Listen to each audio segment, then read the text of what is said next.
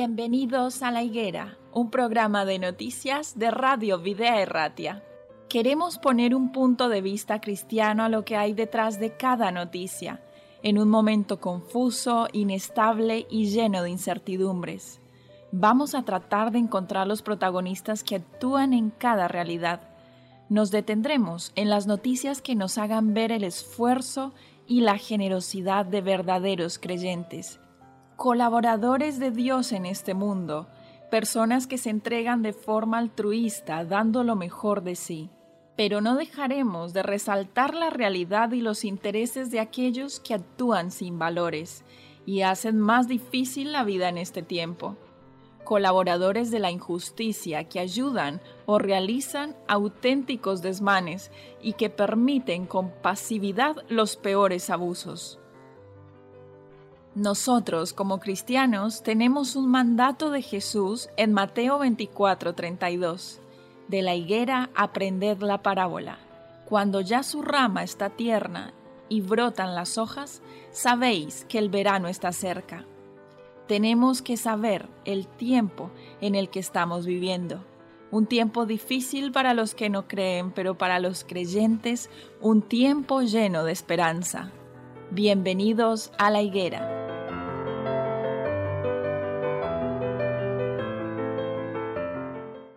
Damos inicio a un nuevo capítulo de La Higuera, un programa de noticias y actualidad bajo un enfoque cristiano. Y nuevamente estamos aquí en Vida Erratia y damos un saludo y la bienvenida a nuestros oyentes, pero también a los que están aquí en el estudio, en esta tertulia el día de hoy. Es el caso de Enrique, quien nos saluda, Juan y también Iñaki. Bienvenidos. Hola a todos. Bueno, queremos eh, hablar de un tema que, que de pronto yo sé que cada uno de vosotros tenéis una opinión interesante para aportar a esta, esta noticia. Hablaremos acerca de los incendios, las inundaciones, en definitiva el cambio climático y todo lo que está viviendo nuestro planeta, ¿no? Y que estamos viendo eh, en diferentes países.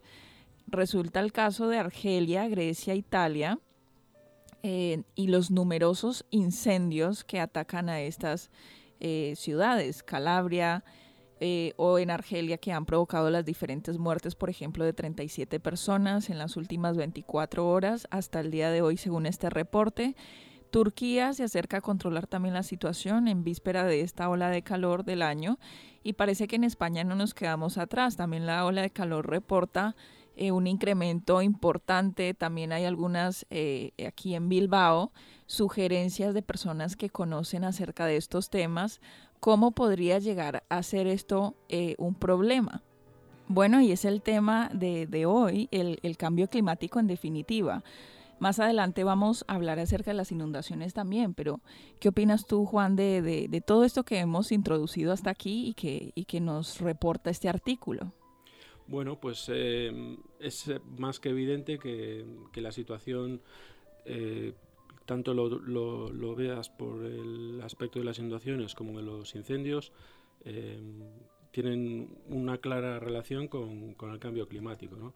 Hay, ¿Por qué digo esto? Bueno, pues eh, hay mucha gente que puede pensar que o dicen que en, estas épocas pues son normales los incendios, siempre lo han sido, no es una noticia, es verdad, eh, pero lo que ha cambiado en los últimos años, sobre todo me atrevo a decir en los últimos dos, tres años, que a mí personalmente me ha llamado mucho la atención, es eh, la magnitud y el número de incendios que se, que se ocasionan. En, la cuestión de los incendios. Si hablamos de inundaciones, exactamente igual. Em, eh, por, por, un detalle que puedo decir con respecto a, a, la magnitud de los incendios. Yo nunca había oído, como he oído desde el año pasado, que recuerdo esta noticia, y, esto se ha vuelto a reproducir este mismo verano, que, por ejemplo, en la tundra rusa, que no estamos hablando nada porque no está tan cerca de nosotros a lo mejor y son zonas deshabitadas, pero en la tundra rusa existen unas, eh, unos incendios en estos momentos eh, latentes eh, permanentes que no espera el gobierno ruso sofocar hasta que lleguen las lluvias de otoño, que van a arrasar miles y miles y miles de hectáreas. Claro, son zonas eh, eh, despobladas y, bueno, los destrozos a nivel humano no los percibimos como, como graves. Sin embargo, eso tiene un efecto abrasador, y nunca mejor dicho, en, el Polo Norte, en el cambio de temperatura. Posiblemente a la par han, hecho un cálculo el, aumento de las temperaturas, luego se derriten los polos y luego las inundaciones. Pero que ese calor que se está produciendo ahí en la zona norte de Rusia, sobre el Polo Norte, es casi eh, hace el mismo efecto en, el deshielo del Polo Norte, no del sur, lógicamente, pero en el del Polo Norte, que las emisiones de CO2 eh, durante tres meses en, toda la Tierra. O sea, esto es muy serio, ¿no? Eh, la magnitud y la cantidad es lo que está cambiando de, estas catástrofes. Y luego está, por otro lado, el, aspecto de que evidentemente para mí sí es un, efecto del cambio climático, pero está el, el análisis de cada, uno de, cada una de estas catástrofes lo que ocasionan a, la gente que la sufre. Y, es muy importante pensar que nosotros vemos los titulares siempre de las, de las cosas más agónicas y, enormes y catastróficas que ocurren. Y muchas veces eh, se pasa pero muchísimo de largo, ni siquiera de puntillas, por cosas también traumáticas para miles de personas derivadas de, esos mismo, de esas mismas catástrofes. Eh, el efecto de esas catástrofes no es solamente la pérdida de bienes eh, eh, materiales, es la pérdida de economías personales, familiares, de, generaciones completas, y es un cambio también en el medio ambiente salvaje. Salvaje.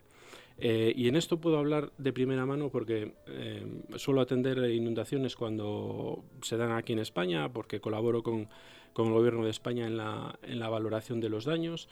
Y recuerdo eh, con especial impacto hace tres años en Málaga, estuve allí en, atendiendo las inundaciones que hubo. precipitaciones que hubo que habían sido récord de 440 litros por metro cuadrado en 24 horas. Em, fue terrible y afectó especialmente a dos pueblos del interior, que no eran zonas muy pobladas, pero esos pueblos quedaron arrasados, totalmente arrasados. Y te puedo decir que eh, una vez podías acceder a esos pueblos, mientras los habitantes seguían día y noche dentro de sus casas o casas entre comillas, eh, diez, diez días después podíamos tener acceso nosotros al pueblo para poder valorar los daños, hasta que el ejército había abierto vías de comunicación y habían podido eh, abrir caminos para llegar hasta allí. Y te puedo decir que lo que te encuentras es eh, un desastre natural, no solamente que afecta a la economía de las personas y en vidas humanas. Y, recuerdo el detalle de que hablaba con una señora que, que es una afectada y me decía que ella estaba muy preocupada por lo que le había pasado a ella y a los vecinos, pero estaba mucho más preocupada porque eh, habían dejado de oír a los pájaros, eh, que, los que no había pájaros en el pueblo, que se habían ido o se habían muerto. Eh, ellos siempre se levantaban por la mañana y oían pájaros por todas partes, pájaros correr, tal. Y desde que ocurrió aquello, ya llevaban 10 días, o bien los pájaros habían emigrado porque habían detectado el movimiento de la precipitación y se habían ido, o, otros murieron porque eh, aparecían animales de todo tipo, no solamente vacas y, cerdos que son los más grandes, sino todo tipo de animales, aún 15 días después aparecían por las calles muertos. Y eso es destruir un ecosistema total, absolutamente. Entonces siempre nos fijamos en el, en el tema económico y en el tema vidas humanas, que lógicamente es muy, muy, muy impactante, pero el tema eh, del daño que se produce al, ecosistema es bestial y el ecosistema se recupera más lentamente que los humanos en algunos casos nos recuperamos eh, económicamente de, estas catástrofes. ¿no? Entonces, yo creo que el, cambio climático tiene muchas dimensiones, es muy importante, afecta a mucha gente eh, y si no te afecta hoy puede que te afecte mañana o pasado porque estamos, bueno, pues por la localización geográfica dentro del Mediterráneo o dentro de, la zona afectada, pues vamos a sufrirlo. Y creo que son pues eh, señales del fin inequívocas del deterioro de la Tierra eh, hasta el momento en el que, en el que bueno, pues eh, exista la regeneración por la, por la vuelta de, del Señor. Son cosas que podemos hacer lógicamente una, una colaboración o un una, tener una actitud frente a ello, personal, intentar transmitirla a nuestro alrededor, pero desgraciadamente yo soy un poco pesimista en, esta cuestión. Eh, creo que no nos va a dar tiempo a hacer cosas bien para volver, regresar a, estadios anteriores. Eh, entre otras cosas porque la palabra de Dios también te dirige a, pensar en esa dirección, eh, de que las cosas van a ir desgraciadamente un poco, un poco mal es un parque de atracciones la Tierra para el hombre, y el hombre se divierte con ella eh, y con los seres que están en la Tierra, y eso tiene consecuencias también. A veces lo hacemos por, egoísmo, otras veces lo hacemos sin querer.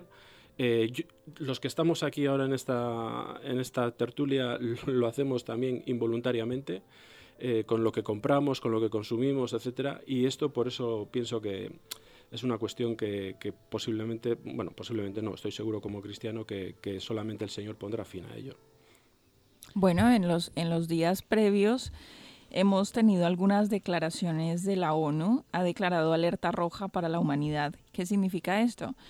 Eh, según un informe realizado por el Grupo Intergubernamental de Expertos sobre el Cambio Climático, dice también eh, de las Naciones Unidas, publicó este informe que dice sobre el impacto del calentamiento global en nuestro planeta en las próximas décadas, basado en más de 14.000 publicaciones científicas y las conclusiones a las que ellos llegaron son las siguientes. Primero, el nivel del mar aumentará. Podría elevarse dos metros para finales de siglo si la temperatura entonces continúa elevándose. En segundo lugar, la temperatura podría aumentar más de lo previsto si no se controlan las emisiones la temperatura global podría aumentar eh, incluso más. Y en tercer punto, se intensificará el ciclo del agua. Esto significa más lluvias eh, más intensas, inundaciones y sequías más, más recurrentes.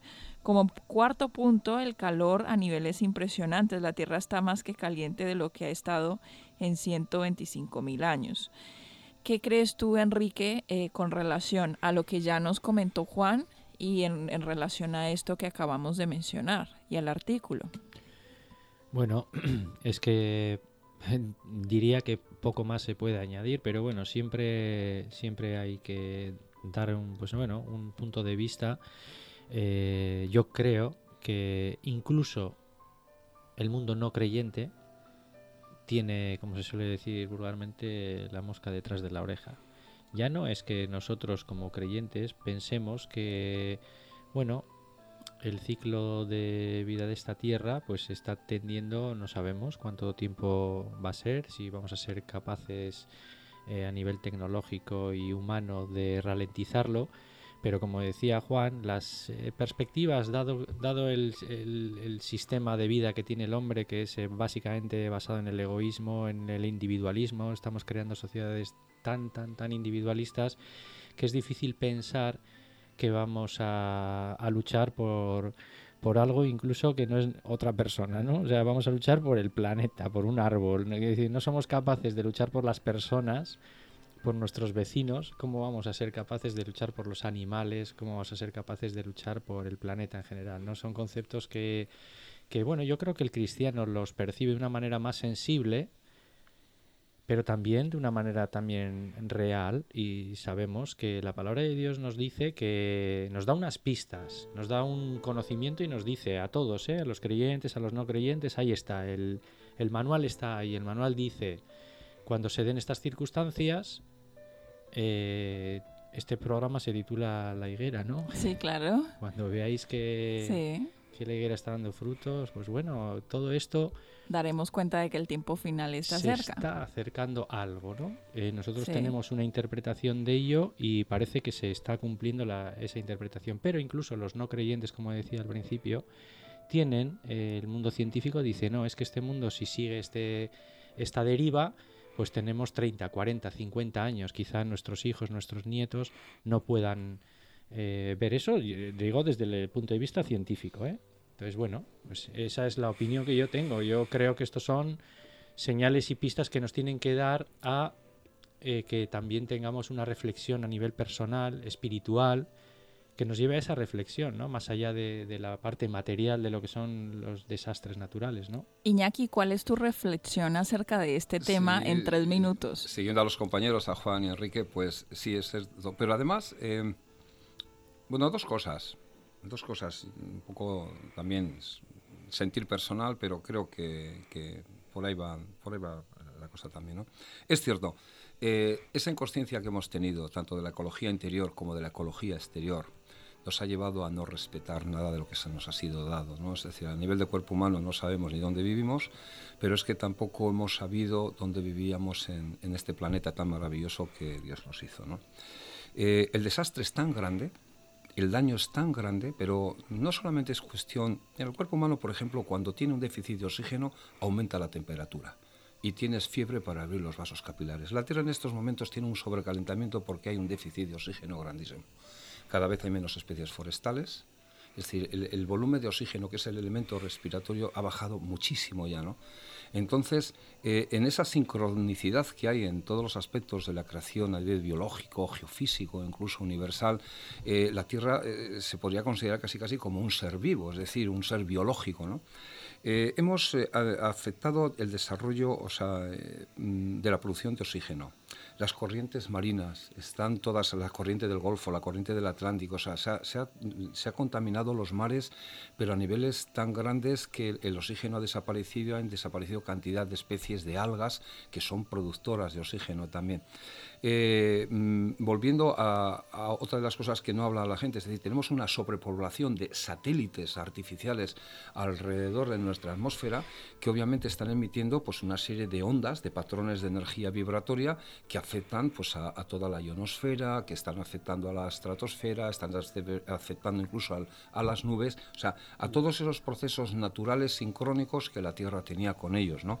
Y obviamente los animales, que muchas veces tienen una sabiduría más que nosotros, eh, ellos reaccionan de tal manera, migran a otros sitios, pero es que migran insectos, mariposas, abejas, es decir, todo el orden de esa sinfonía, esa orquesta sinfónica que estábamos hablando antes, pues resulta que pues, los violinistas se han ido para un sitio, los de instrumentos de viento se van para otro, es decir, la orquesta se, va totalmente.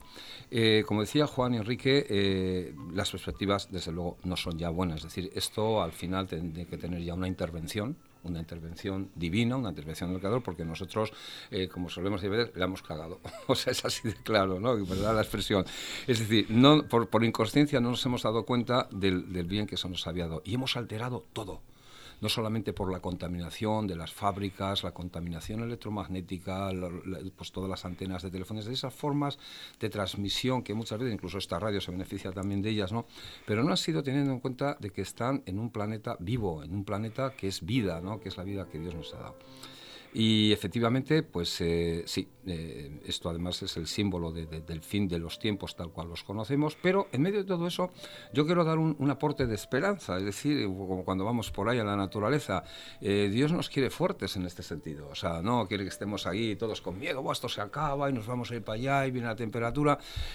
Solemos nosotros con unas carreras que se llaman carreras Espartan, tenemos que atravesar por fuego, por, por, por, por lodos, pero al final todos entramos en la foto de meta con una sonrisa de oreja a oreja, todos llenos de mierda, llenos de barro, ¡ah, aquí estamos! ¿no? Entonces, esa es la prueba, es decir, en tiempos del fin, porque obviamente esto ya no lo arregla nadie, esto ya no lo arregla más que Dios, ¿no? en esa intervención, en esa venida y en esa nueva tierra. Y como decías, Enrique, incluso hasta los ateos tienen la mosca detrás de la oreja y se están haciendo ya muchísimas preguntas. Y mira a ver si estos cristianos iban a tener razón la propia tierra nos lo está demostrando. Hoy en día cuando sales en la naturaleza y eso que sigue estando ahí, pero en las huertas, en los campos de cultivo, en los propios árboles, estás viendo que ya hay un déficit de muchas cosas. Está faltando mucha, mucha, pues, pues mucha está faltando muchas aves que antes había y ya no están, los insectos ya no hay. Para encontrar mariposas, bueno, tienes que ir detrás de ellas y ves una y todo, ¿no? Y entonces el mal es muy fuerte. Esto que estamos viendo de los incendios que están habiendo en Turquía, en Sicilia, en Italia, en, Túnez, en Argelia, no es más que el símbolo de que la ecología del planeta está ya en una fase de, desastre. Y, y decir lo contrario es ponerse una venda en los ojos.